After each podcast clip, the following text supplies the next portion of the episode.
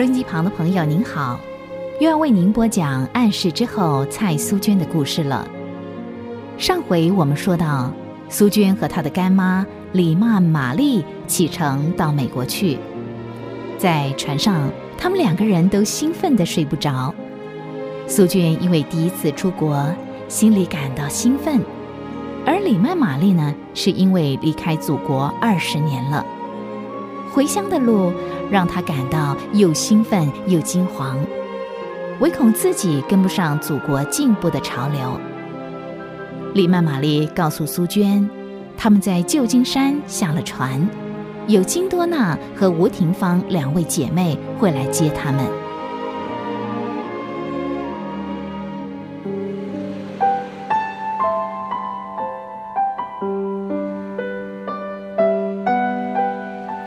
继续在夜幕里呼叫着，黎曼玛丽和苏娟在船上继续他们的话题。在旧金山的中国街，大大小小的中国人没有不认识他们的。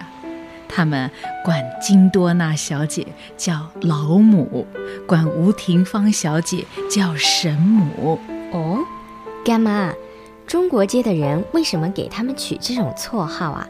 是因为他们年纪大了吗？也不是，当然他们的年纪也不小了，都上四十了。不过他们之所以得到这个外号，是有特别原因的。金多娜和吴廷芳救了许多中国女孩脱离中国街的罪坑。这话怎么说？不管哪一国。那地方，只要有人，都会隐藏一些可怕的罪恶。旧金山的中国街也不例外。有个妓女院的老鸨，常常到处拐骗女孩。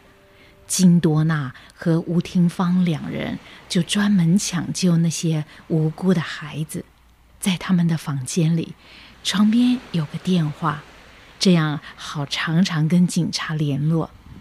他们经常在半夜里接到求救的电话，一接到电话就不顾一切得出去搜索那些被拐的女孩。要是需要的话，他们还得陪女孩上法庭打官司呢。老母、神母这两个外号啊，是那些受他们保护、得过帮助的女孩送给他们的。意思呢，是他们两个像母亲、像神母一样爱那些无助的女孩。听说好多受过他们帮助的中国女孩都出嫁了，现在分别住在美国各个地方，为主做见证呢。哇，他们的工作太伟大了。嗯，最主要的还是神给了他们一个热爱别人的心。好了。我们也该睡了，明儿再谈吧。嗯。可是苏娟更睡不着了，干妈说的见证使她很受感动。金多娜和吴廷芳太勇敢了，真好。到了旧金山就可以跟他们见面了，那时候说不定还能够听到更美的故事呢。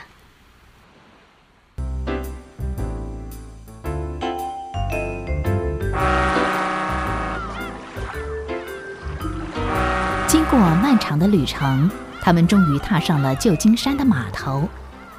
苏娟如愿以偿地见到老母和神母金多娜与吴廷芳，他们两位都很热烈地欢迎李曼女士及苏娟，把他们安置在很舒服的小公寓。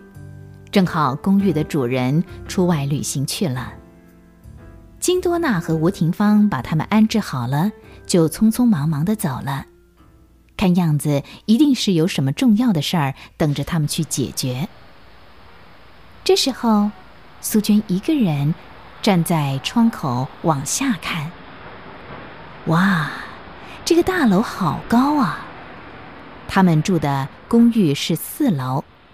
刚才金多娜和吴廷芳送他们上楼的时候，是坐自动升降梯上来的。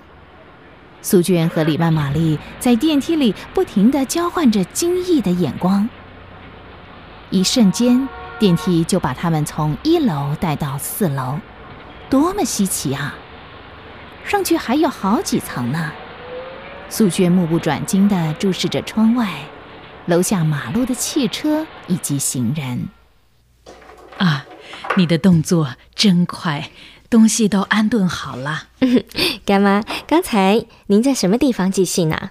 在楼下服务台那儿有个油桶。那您上下楼都坐电梯吗？啊，不，我不敢坐。两个人忍不住笑了，看来他们想自己开电梯是一个很大的难题呢。没关系，我们可以不坐电梯，爬楼梯也是运动啊。啊，对了，听说金多娜又出去找人了。找人？您是说又有人被拐了？嗯，是楼下一个打工的告诉我的。他说啊，金多娜在接我们来以前，就接到警察局的电话，请他调查一个女孩的下落。那女孩是个孤儿，身世很可怜。哦，可是奇怪，警察局怎么会把这种差事交给她办呢？她是个女人哎，有很多很多不方便呢。我也是这么想。后来那个打工的告诉我说，金多娜他们好勇敢啊，有时候还从救火梯爬到妓女院去救人呢。哇！听说开妓女院的没有一个不认识他们、不怕他们的。这时候，苏娟脑海里又浮现了金多娜和吴廷芳那豪爽、喜乐、热诚的笑脸。我们要好好为他们祷告，希望这一次的任务能够顺利达成。嗯。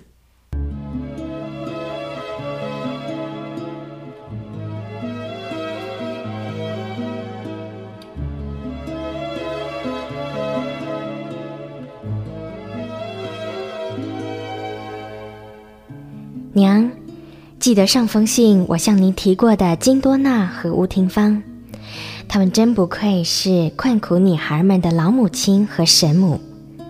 这次金多娜又接到警察局的电话，请她去调查一个女孩的下落。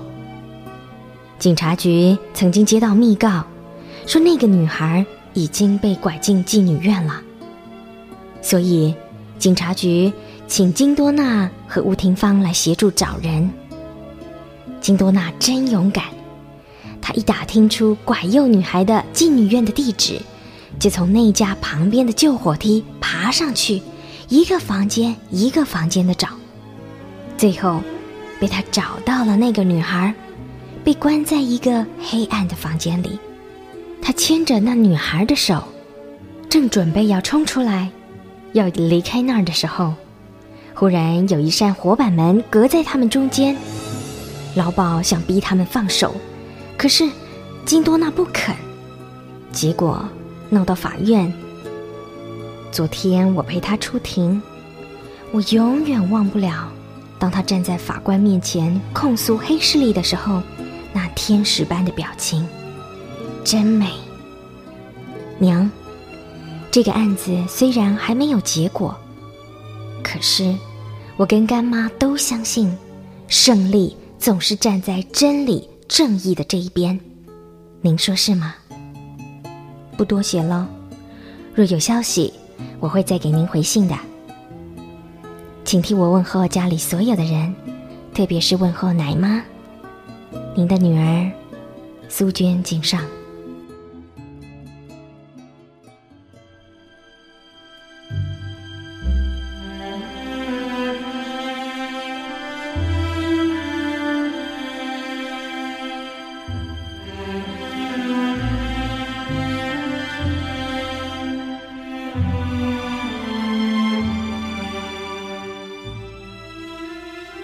谁不喜欢过风平浪静的日子？